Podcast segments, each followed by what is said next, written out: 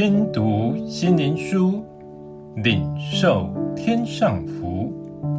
天路客，每日灵粮。第六十日，保守己心。箴言四章二十三节：你要保守你心，胜过保守一切，因为一生的果效是由心发出。我们都是感官的动物。常受外在人事物刺激而有所反应，例如见美食就垂涎三尺，见美色就色欲身心，见名利就贪名逐利，陷入其境无法自拔。远离试探是唯一的解药。孔子说：“非礼勿言，非礼勿听，非礼勿视。”就是教导如何不陷入外在感官的迷惑，远离祸根。很遗憾，我们受了长久孔子学说的教导，仍然无法帮助我们脱离诱惑。尽管人如何理性，如何控制自己，但仍会不自觉地飞蛾扑火，无法真正救自己。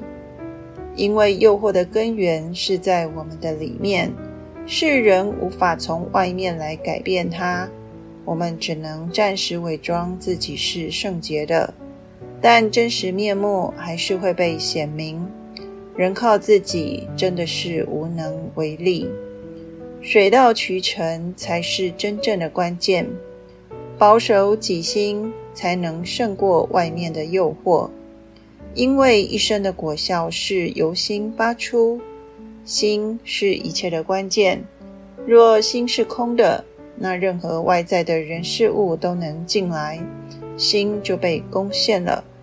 真正能胜过外在的诱惑，是我们的心已邀请耶稣进来，心充满神的爱与公义，神的圣言存在我们的心里，成为我们行事为人的准则。不再受到外在的人事物影响，因神的话是有能力，它能保守我们的心不受外在诱惑攻入，这才是真正得胜的关键。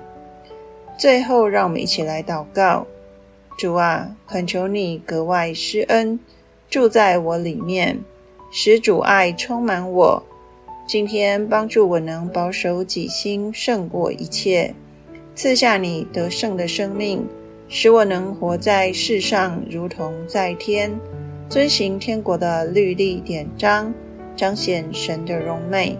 奉耶稣的名祷告，阿门。